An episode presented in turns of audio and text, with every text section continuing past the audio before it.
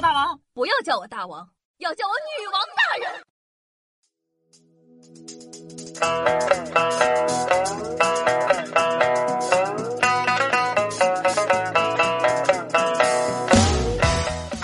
手机前的听众朋友们，大家好，欢迎收听今天的《女王又要》，我依旧是你们传说中在深山修炼千年、包治百病的板蓝根，谢谢夏春瑶啊。那在现代生活中啊，骂人可不是一件什么好事，但有的人吧，你遇到就真的特别想弄他，这个时候呢，你要顾及形象。又想不到有更好回嘴的办法，往往呢只能深夜想起，气自个嘴笨，气到捶胸顿足。夏夏相信啊，这是大多数人的通病。所以呢，为了解决各位小可爱的嘴笨问题，夏今天呢给你们找了古代几位骂起人来不饶人的才子，让你们学学如何用古人的思维骂人，让大家简单易操作的同时骂人于无形。你就算学不会，你摆几句古文出来，气势上已经赢了。首先呢，第一类辱骂式骂人法。说到骂街的祖宗，当属我们的孔老夫子。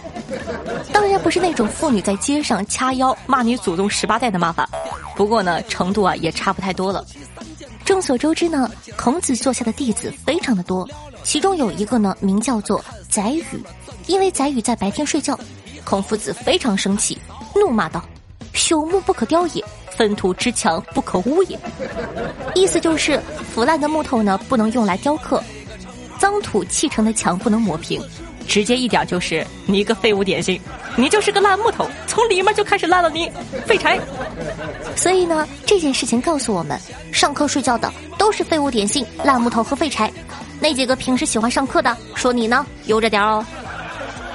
厚厚道道。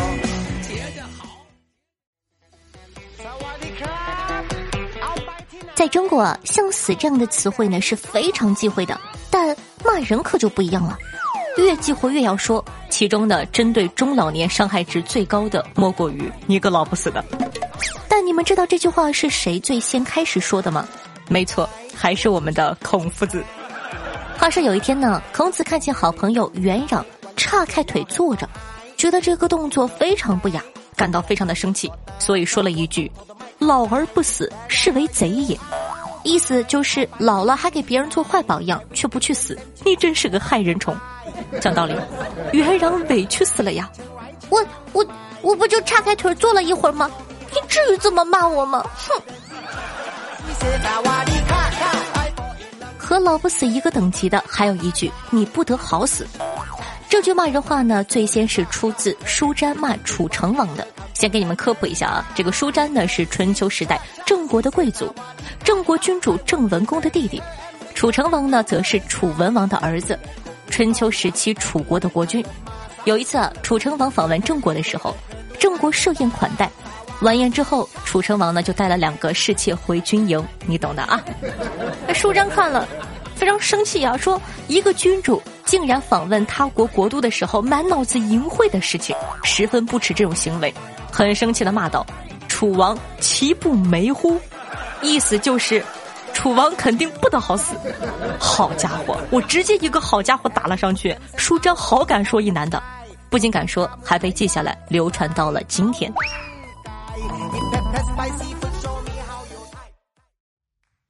look at。说到骂人这东西啊，如果能一针见血、直戳要害，那肯定呢就能逼得对方节节败退了。就拿骂男生来说，如何一句话噎死他，快刀斩乱麻，直接攻击他，呃，那方面不行，这毕竟是一个素质的节目，你懂的啊。说啊，有一次，孔子，没错，又是孔子。不得不说啊，孔夫子真不愧是中国著名的文学家，在骂人方面的造诣也非常深厚。话说呢，孔子看到有人做人形陶俑用来下葬，很害怕呢会回到用人殉葬的时代。气急之下，孔子说：“始作俑者，其无后乎？”意思就是一开始做这个陶俑的那些人，难道你们都没有后代的吗？这是骂人历史上第一次将骂和下半身紧密的贴合在一起。后世呢演变的带有下半身行为的辱骂，都是从这儿开始的。在骂人方面说一句“孔子是祖师爷”，大家应该没意见吧？好了，接下来呢，时间线来到三国。三国时期，骂人这方面的造诣则更上一层楼，我将其概括为伦理式骂人。这种骂人的要点呢，就是通过抬高自己的辈分，对对方的人格进行侮辱。在这一方面，刘邦特别有发言权。他对陆贾说：“乃公居马上而得之。”意思就是你爹我是骑在马上得到天下的，乃公就是你爹我的意思，基本上是现代人说我是你爹最初的版本了。到了明清啊，大家渐渐有了文明的意识，骂人呢也不敢直接骂了。据《大明律》和《大清律》规定，骂人呢是犯罪行为，轻者打屁股，重者流放。所以说呢，当时啊骂人是一项比较有风险的活动。大家呢也不敢明目张胆的开喷，只能用委婉的说辞来达到口嗨的目的。比如明朝文豪王世贞在怼人的时候说：“何不以逆自照？”意思就是你撒泡尿照照你自个吧。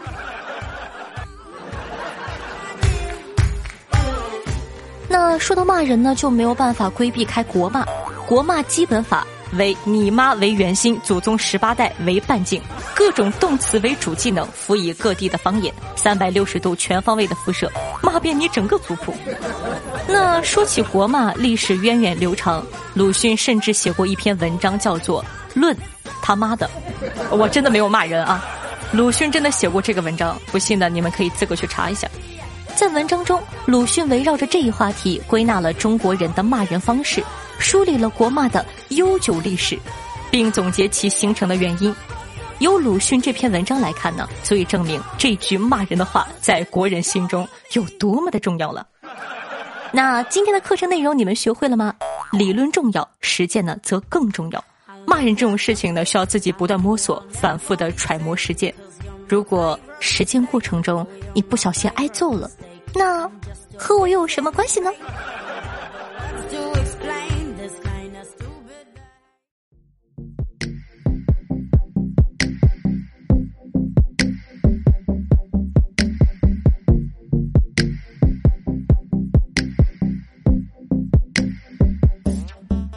像是你的微信。嗨，欢迎回来，这里是女王又要，我是夏夏夏春瑶。喜欢我们节目的宝宝，记得点赞、评论、打 call、转发，一条龙服务哦。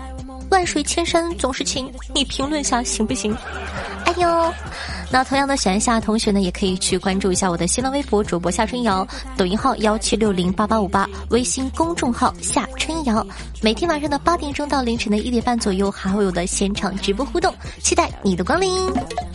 好的，接下来呢，感谢一下凯的风风炫下，张恒秦二乖雷轻松一点点，圣诞快乐啊！对上期女王要辛苦的盖楼，大家辛苦啦！听众朋友苏刘玉说道：“夏夏最近高产四母猪，我谢谢你夸我啊！”听众朋友硬件高手说：“现在是东北人吗？没有口音呢。”是当然，专业主播。听众朋友，缘分天空暗耀说道：“加油，夏夏，我是你好几年的粉了。你没有对象，不过你现在有了。超市中买一副象棋，里面有两对呢。”听众朋友，包治百病的板蓝根说道：“再次打 call，这么爆发，辛苦夏夏了，心疼你一秒。”听众朋友，大老粗说道。这节目更新的速度有点丧心病狂啊！找素材都很费心、费力、费神，夏夏辛苦了。你看看，总算有一个替我说话的了，可累了呢。听众朋友 F E L I X W E I 说道：“哥们儿不潜水了，来名媛挺一下。喜马拉雅这软件，要不是夏春瑶啊，早卸了。”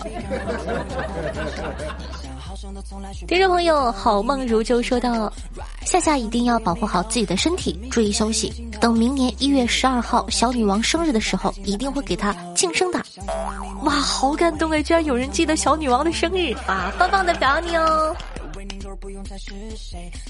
听众朋友想吃草莓说道：“哇，不知不觉我关注夏夏都快六连，六连。”都快六年了呢，不过我三天打鱼两天晒网的，好多节目都没有听。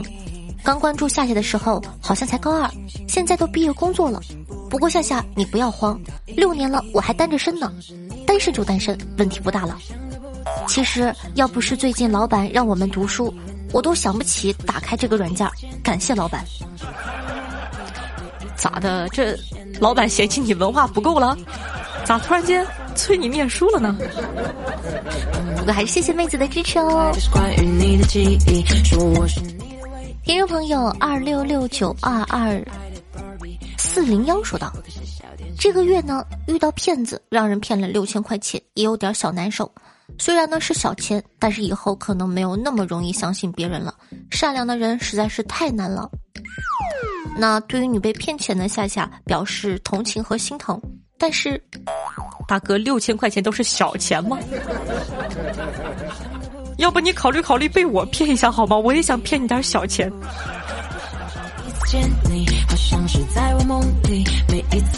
听众朋友，好梦如旧说道：“夏夏，我是一个默默听了三年的听众，现在呢正准备年底研究生的考试。说来惭愧，因为准备考试已经很久没有追更节目了，但是偶尔呢也会在感觉压力大的时候打开天台听一听你的声音。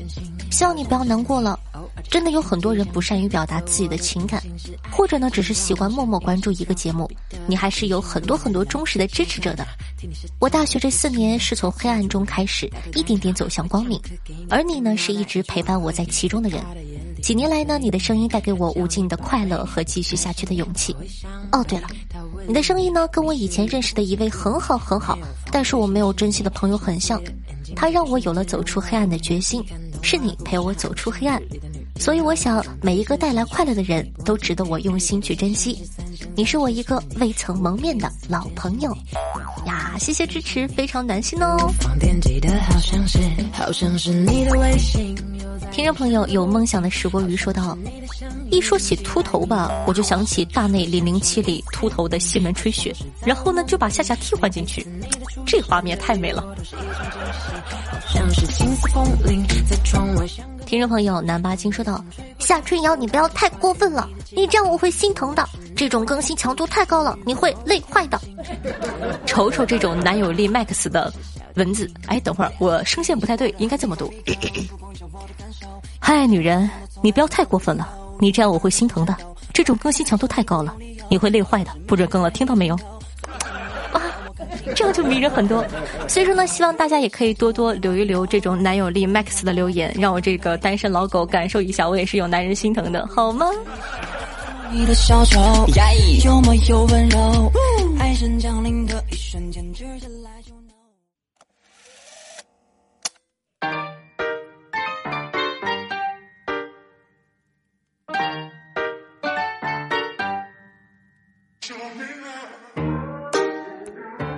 好听乐，开心的心情。那这样的一首歌曲呢，来自 O W E N 和范合唱的名字叫做《随便》。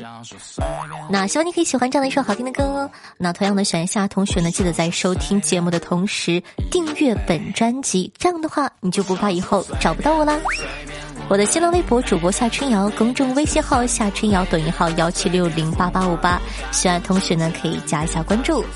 每天晚上的八点钟到凌晨的一点半左右还会有的现场直播活动期待你的光临。好了以上呢就是本期节目的所有内容了。伴随着这样的一首好听的歌曲咱们下期再见拜拜。不停发着口袋里的镜子说着见到你发现我的眼里全部都是你。爱是别的骗自己倒影对着 inmy memory 把上面传到我的 iphone 里能伤到你的时候我就忘记怎么造句。我会不惜一切就算为你丢掉道义